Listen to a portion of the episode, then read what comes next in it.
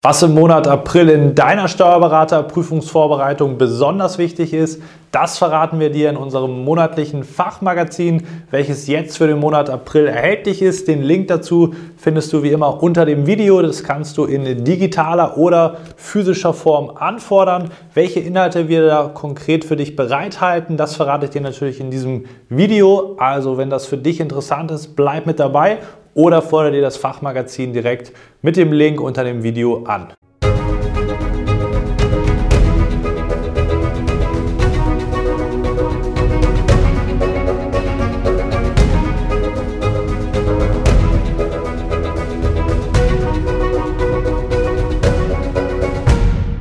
Und damit hallo und herzlich willkommen zum heutigen YouTube-Video. Wie ich dir eben schon gesagt habe, ist jetzt unser Fachmagazin April für dich erhältlich. Worauf kommt es also im Monat April an? Wie du sicherlich schon weißt, wollen wir in diesen Fachmagazinen dir für den jeweiligen Abschnitt der Prüfungsvorbereitung das beste Know-how mit an die Hand geben. Das heißt, jede Phase verlangt natürlich besondere Schwerpunkte, die man setzen muss und genau darum geht es primär natürlich auch im Fachmagazin für den jetzigen Monat. Das bedeutet, wir wollen da insbesondere natürlich schauen, egal ob du im Erstversuch bist oder im Wiederholungsversuch, worauf musst du in der aktuellen Phase achten, worauf kommt es an.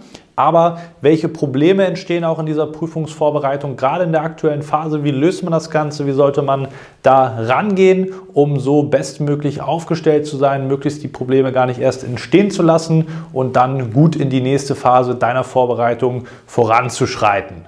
Gleichzeitig wollen wir dir natürlich auch fachlichen Support mit an die Hand geben. Das heißt, ich habe da einen Artikel für dich geschrieben, worauf es in der Bilanzsteuerrechtsklausur, also am dritten Tag des Steuerberaterexamens besonders ankommt, mal die letzten beiden Jahre analysiert. Wohin geht da die Reise? Worauf kommt es wirklich an? Wo muss man die Schwerpunkte legen in seiner Examensvorbereitung?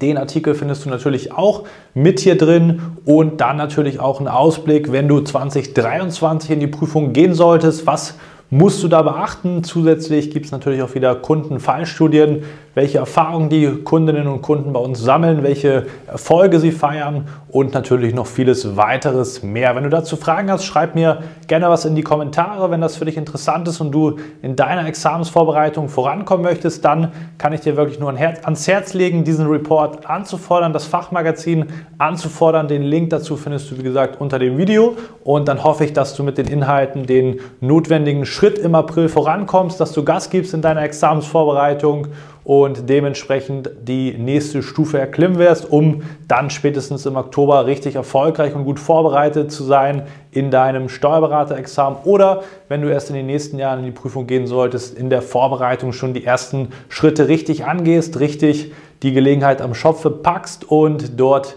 die richtigen Schritte gehst.